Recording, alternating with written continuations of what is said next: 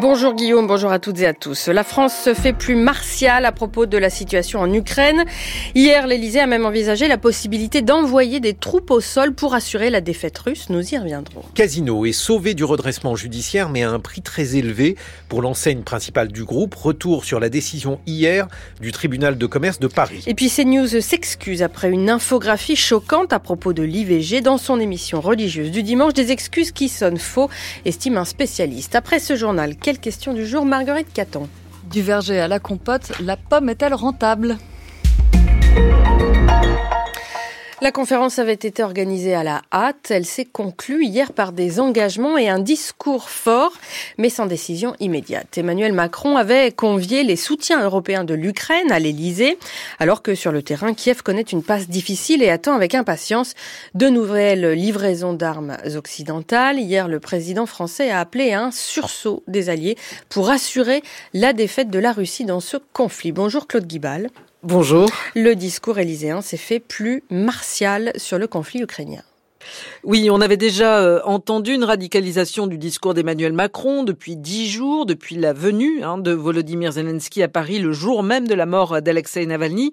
Mais hier, Emmanuel Macron a déplacé le curseur d'un cran face à la menace russe en éludant plus la possibilité d'une intervention étrangère directe en Ukraine. Un discours martial qui permet à Emmanuel Macron de tenter de se positionner en première ligne de l'appui apporté à Kiev. Des mots forts donc, mais quand sera-t-il des des actes. Emmanuel Macron l'a redit hier, il maintiendra une ambiguïté stratégique, façon d'éluder peut-être, il a préféré insister sur le consensus dégagé lors de cette conférence, un engagement à produire plus d'armes européennes, la création d'une coalition pour fournir à Kiev des missiles et des bombes de moyenne et longue portée. On sait que l'Allemagne y reste cependant réticente. Et alors que Volodymyr Zelensky a regretté en ouverture de conférence que seuls 30% des obus promis à l'Ukraine aient été livrés, Emmanuel Macron a expliqué que des démarches démarche était faite pour que l'Union européenne achète des munitions hors d'Europe afin de soutenir l'effort de guerre ukrainien en attendant que les chaînes de production européennes soient capables de le faire. Nous avons la conviction en effet que la défaite de la Russie est indispensable à la sécurité et la stabilité en Europe.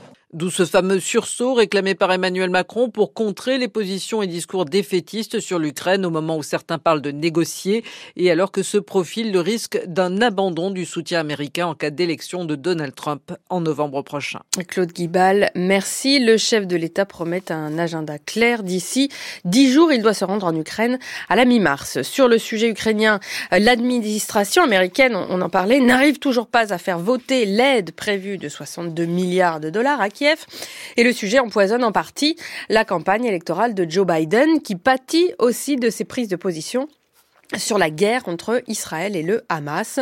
C'est particulièrement le cas dans la communauté arabo-américaine qui lui reproche son soutien à Israël. Et c'est dans ce contexte que le processus des primaires américaines fait escale aujourd'hui dans le Michigan. Côté républicain, la dernière adversaire de Trump, Nikki Haley, va tenter d'enrayer sa spirale de défaite.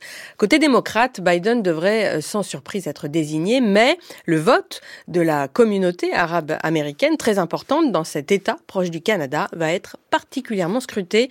À Washington, Sébastien Paour. Les Américains d'origine arabe sont environ 300 000 dans le Michigan, État qui vote tantôt démocrate, tantôt républicain, et où Biden l'a emporté de seulement 154 000 voix en 2020. Sauf que pour marquer leur opposition à la politique du président à Gaza, une partie de ses électeurs appelle aujourd'hui à glisser dans les urnes l'équivalent manuscrit d'un bulletin blanc. Le maire de Dearborn, Abdullah Hamoud, qui abrite la plus grande communauté musulmane du pays, dans la banlieue de Détroit, a récemment écrit une tribune dans le New York Times pour expliquer les raisons de sa colère. Le voici sur CNN. Un habitant est venu dire devant le conseil municipal qu'il avait perdu plus de 80 membres de sa famille à Gaza. Et la question que tout le monde se posait, tout en présentant ses condoléances, c'est qu'allez-vous voter en novembre? C'est complètement déshumanisant de penser à la vie des Palestiniens uniquement dans le contexte des sondages. Si le président Biden veut adopter une position ferme, il peut commencer par restreindre l'aide militaire à l'État d'Israël et par demander un cessez-le-feu. L'élu démocrate précise qu'il considère Trump comme une menace pour la démocratie, mais il a refusé de voir Biden lors de son passage chez lui au début du mois. Toute la question est maintenant de savoir si les pancartes Joe le génocidaire ou les appels à abandonner Biden peuvent lui coûter sa réélection en novembre. Joe Biden qui par ailleurs s'est dit confiant dans l'espoir d'un cessez-le-feu entre Israël et le Hamas d'ici la semaine prochaine, au moment où la crise humanitaire menace de se transformer en famine à Gaza.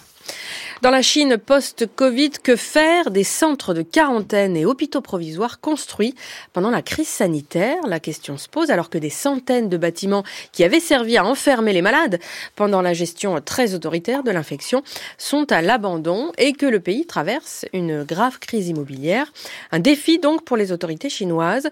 Dans certaines villes, elles ont commencé à reconvertir ces centres fermés en logements à bas prix, comme à Pékin où s'est rendu notre correspondant Sébastien Dans cet immense complexe résidentiel, les traces des anciennes restrictions n'ont pas totalement disparu. Des gardes contrôlent strictement les entrées et des barbelés rappellent que ce site, avec ses 5000 chambres, était bien un centre d'enfermement aujourd'hui reconverti en logement. À l'intérieur, on voit que de nombreuses chambres sont déjà occupées, par exemple par la famille de ce chauffeur de taxi. C'est sa femme qui nous explique. On sait bien que c'était des chambres de confinement. Tous les gens qui habitent ici le savent.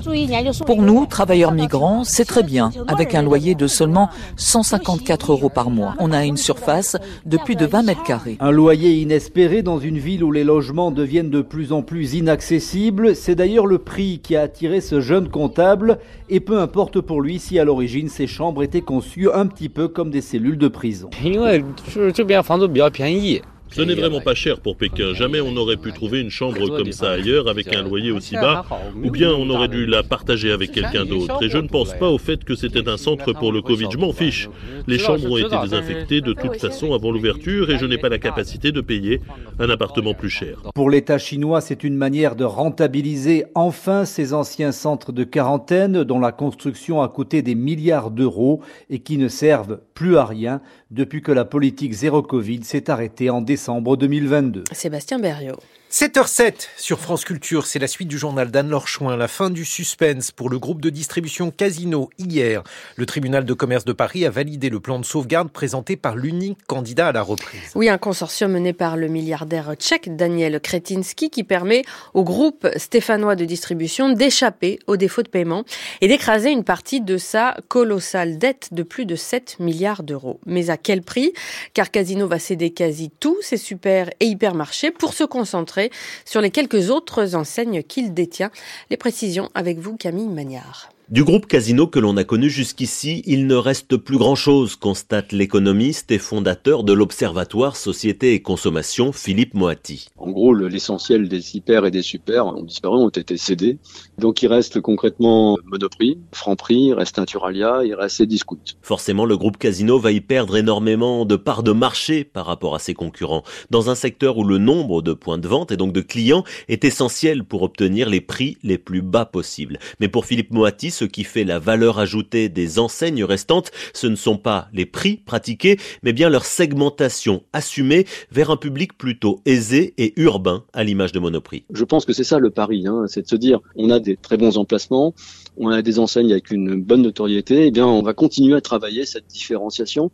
C'est un peu le sens de l'histoire pour toute la grande distribution. Donc là, un peu contraint et forcé, peut-être que le groupe Casino pourra prendre un peu le lead hein, sur euh, cette recherche d'une autre manière de faire de la distribution alimentaire qui soit pas uniquement fondée sur la guerre des prix. Voilà en tout cas qui laisse dubitative l'intersyndicale du groupe et son porte-parole Jean Pastor, surtout inquiet des conditions sociales dans lesquelles des milliers de salariés vont être soit transférés vers de nouvelles enseignes, soit vont tout simplement perdre leur emploi. Les négociations sur le plan de sauvegarde de l'emploi seront, à n'en point douter, le plus gros défi qui attend les nouveaux dirigeants, estime le syndicaliste CGT. Parce que c'est ça aussi, hein, ils veulent se débarrasser des salariés, mais il va falloir qu'ils sortent le chéquier, les garçons.